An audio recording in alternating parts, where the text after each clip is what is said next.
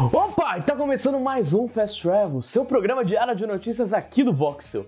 Nossa, essa frase me deu até um arrepio na barriga. Meu nome é Francesco e hoje temos muitas novidades nessa belíssima terça-feira de setembro, dia 20. Então, vamos lá.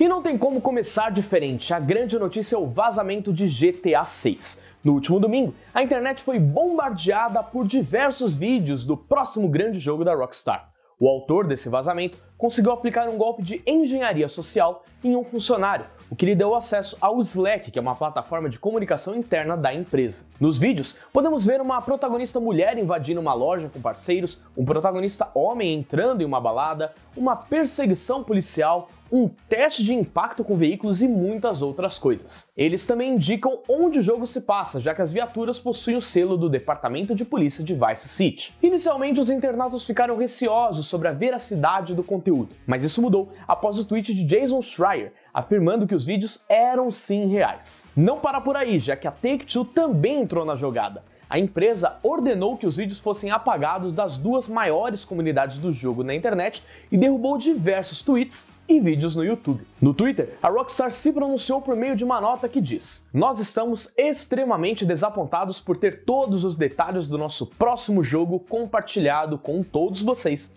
dessa forma. O nosso trabalho no próximo Grand Theft Auto continuará conforme planejado e continuamos comprometidos, como sempre, em oferecer uma experiência a vocês, nossos jogadores, que realmente excedam as suas expectativas. Além disso, a empresa também afirmou que trará atualizações sobre o caso em breve e prometeu apresentá-lo quando estiver pronto de maneira adequada. Mas o drama ele não acabou não. Supostamente, o hacker que comandou toda essa operação, que está sendo descrita por muitos como o maior vazamento da história dos videogames, é nada mais, nada menos que um adolescente de 16 anos. Segundo o site The Gamer, o jovem chamado de White ou Tia Tuber Hacker tem ligação com o Lapsus Group, um dos coletivos de cybercriminosos mais populares de hoje em dia.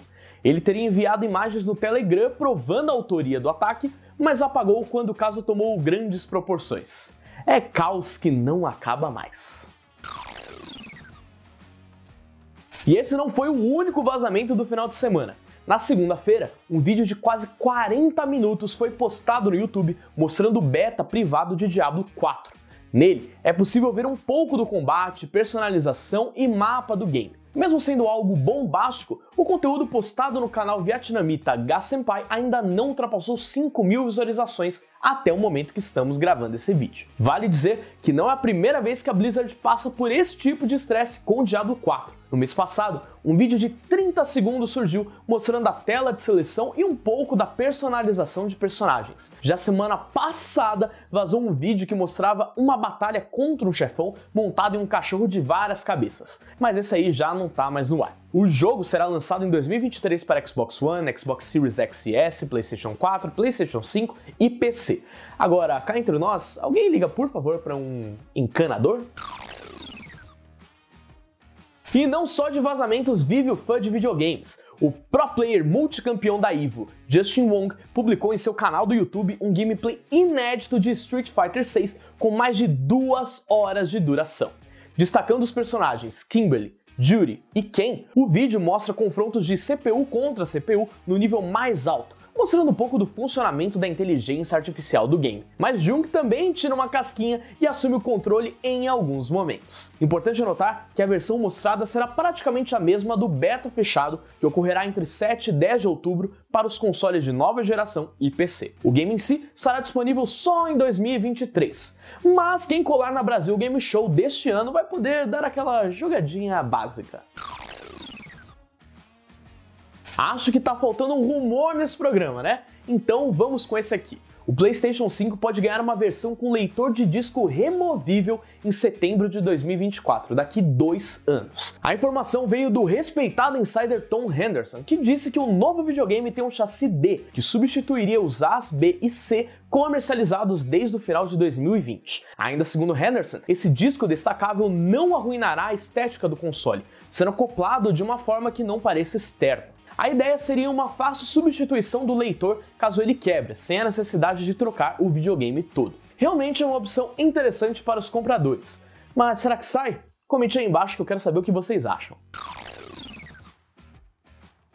Ainda que a gente não costume falar muito de esportes aqui no canal, eu me sinto obrigado a sentir orgulho do meu país. A Loud foi campeã do Valorant Champions 2022 neste último domingo. O torneio que aconteceu em Istambul, na Turquia, viu os nossos queridos brasileirinhos derrotarem os norte-americanos da Optic Gaming por 3 a 1. Com isso, a Loud levou o troféu e 300 mil dólares para casa. Parabéns a todos os envolvidos nessa conquista.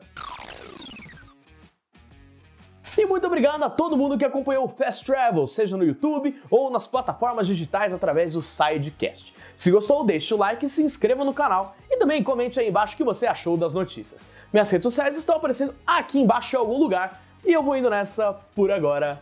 Fui!